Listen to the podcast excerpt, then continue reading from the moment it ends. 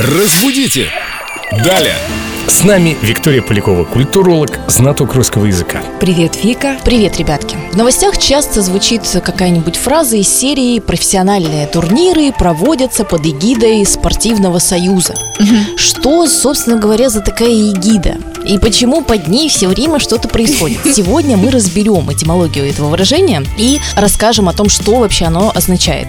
Под эгидой имеется в виду под защитой, под э, э, Под крышей. Ну, можно Хорошо объяснила, понятно. под покровительством, да, кого-то или чего-то.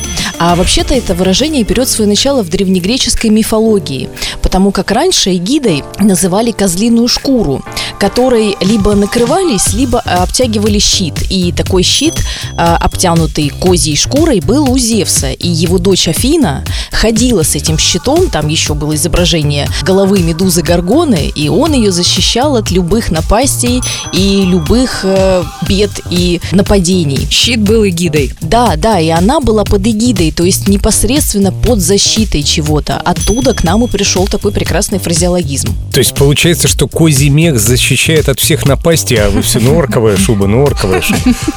Козий воротник, и все, и никаких проблем И не ничего будет. не А страшно. лучше искусственный. Ну, вообще-то очень интересно. Кто бы мог подумать, что эгида — это греческое слово, и у него такая интересная история. Козья шкура. Ой, изучаем русский язык под эгидой Виктории Поляковой. Разбудите! Далее!